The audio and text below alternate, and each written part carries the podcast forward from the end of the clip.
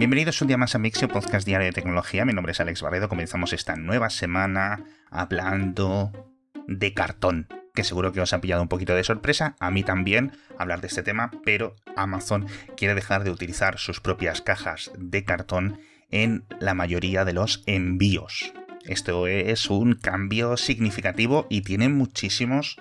aspectos tecnológicos que quiero comentaros. Lo primero, que lo van a sustituir por bolsas de papel hechas a medida, con lo cual Amazon ha tenido que poner, al menos según dicen, en la mayoría de sus centros logísticos en Europa y en Norteamérica, estas nuevas máquinas que evalúan cuál es el pedido y trazan esta bolsa a medida para que no se repita algo que seguro que habéis experimentado en muchísimas ocasiones, que pides una cosa pequeñita y te llega en una caja gigante. Y por otra parte también anuncian que están trabajando con muchos de sus proveedores, no sabemos cuáles, pero lo que quieren es coordinarse para poder enviar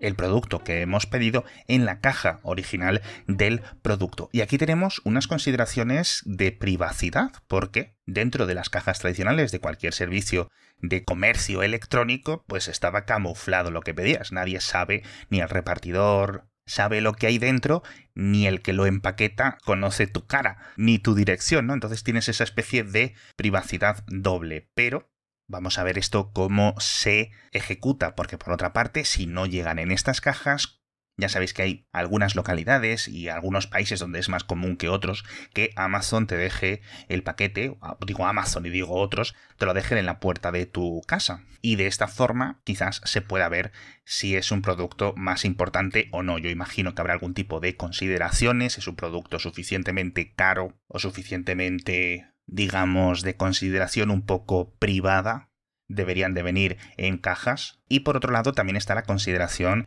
del ahorro en el transporte. Al final, añadir más cajas, añadir más envoltorio, etcétera, ocupa más volumen en los camiones, en las furgonetas, en las mochilas de reparto, añade también un poco más de peso y yo imagino que esto aligerará en cierto sentido las entregas. No porque un mismo repartidor en una furgoneta vaya a poder llevar más paquetes, porque al final el tiempo de reparto será el mismo, sino entiendo yo que quizás con un vehículo más pequeño o más eficiente pues puede repartir el mismo número porque se ha reducido el volumen de la bodega, ¿no? de la cabina de esas eh, cajas.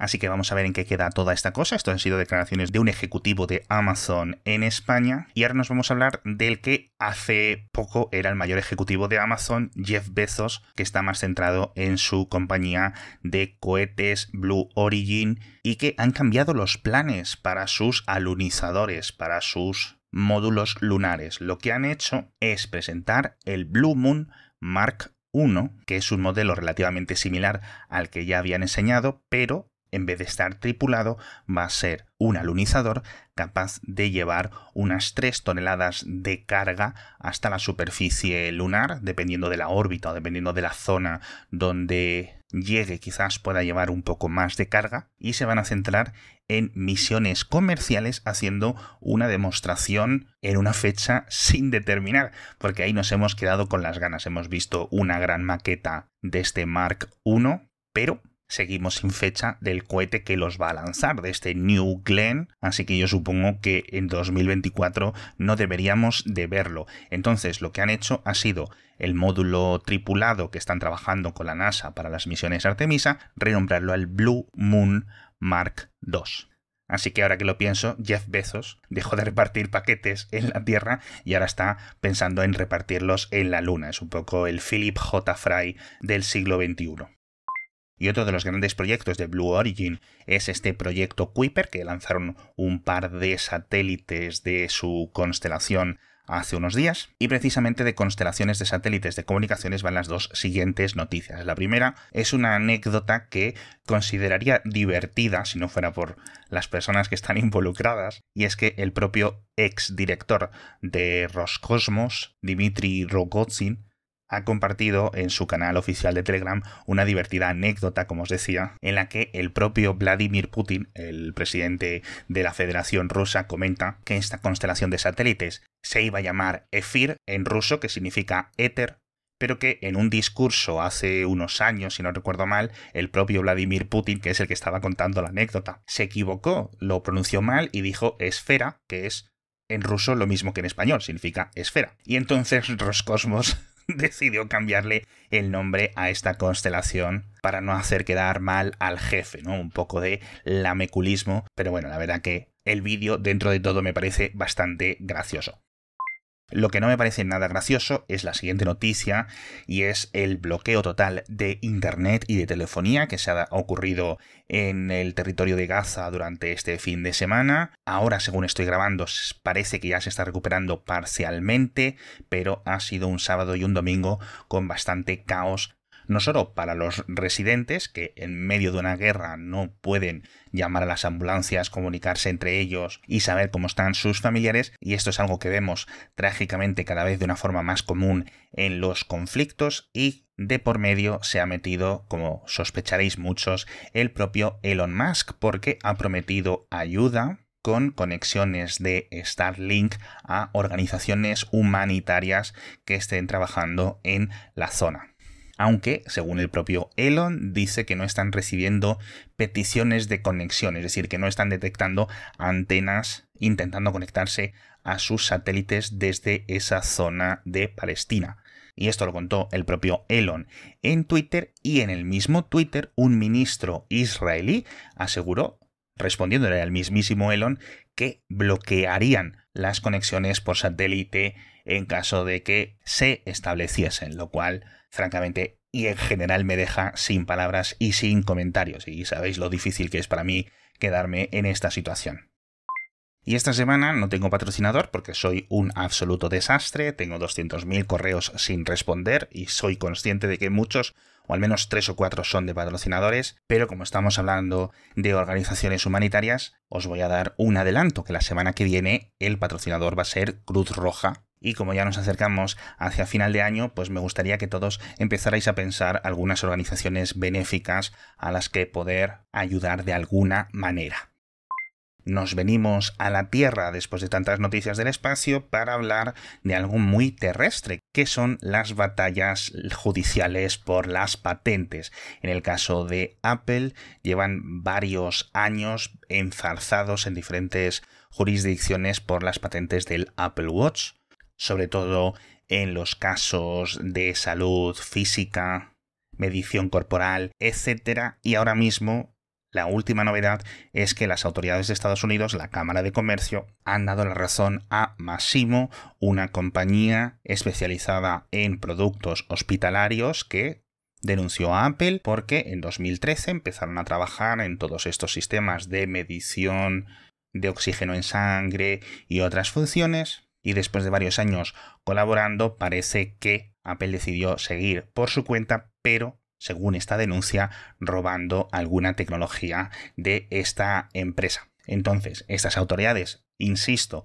han dado la razón a Máximo y si Apple no apela esta decisión a instancias superiores judiciales, o al menos lo hace con éxito, es posible que haya una prohibición de la importación del Apple Watch, no solo en Estados Unidos, sino quizás en otros países. Y, aunque este es un caso muy similar a las batallas judiciales que Apple ha tenido y está teniendo con AliveCore, otra compañía muy similar, no sabemos realmente a qué dispositivos o qué modelos del Apple Watch podría estar afectando este bloqueo. Así que vamos a ver en qué queda la cosa hablando de uno de los grandes rivales de Apple, hablamos de Huawei, que está empezando, como digo en el boletín, a resucitar en China. Sabéis que ha estado dos años en el barro absoluto, incluso dentro de su propio país, es decir, las ventas en Europa y fuera de China en general son cero, pero en China aún se intentaban mantener hasta principios de este año, donde Huawei poquito a poquito, piano piano, ha empezado a recuperar cuota de mercado. Y si veis las gráficas que dejo en las notas del episodio, tiene toda la pinta de que se van a volver a convertir en número uno en ventas en China en seis meses o en nueve meses. Una absoluta locura. Y si encima le sumas las ventas de los dispositivos Honor, esta compañía hermana, ahora hermanastra, porque la tuvieron que vender pero que siguen sacando teléfonos completamente idénticos, es posible que recuperen ese nivel del 40-50% de todos los smartphones que se venden en China, aunque sí es cierto que esto es ahí, fuera de su país natal, Huawei sin Google Play pues va a seguir vendiendo muy poquito o cero.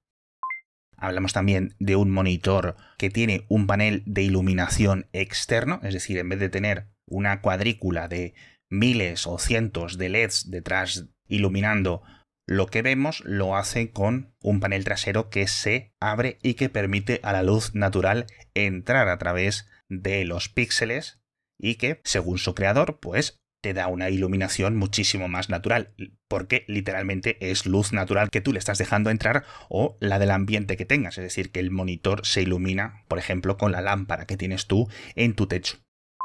Pero nos vamos hablando de un tema que estoy ignorando parcialmente estas últimas semanas, que es el megajuicio de Google en Estados Unidos por abuso de posición dominante y en el que se ha revelado una cifra que nunca habíamos tenido realmente clara y es cuánto paga Google a los diferentes fabricantes de smartphones, de tabletas, de ordenadores, de software, de teles, de donde sea, porque Google sea el buscador predeterminado que viene en sus ajustes. Y ahora sabemos una cifra, en concreto la de 2021, que es 25.000 millones de euros, solo durante el año 2021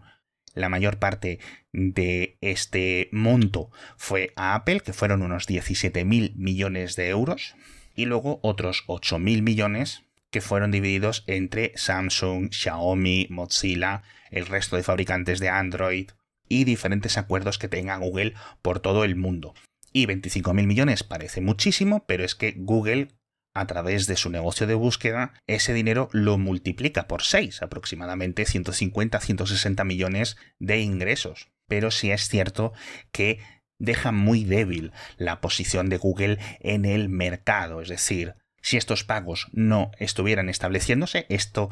realmente que es un sistema de referidos, es decir, pagas un porcentaje de lo que ganas con los anuncios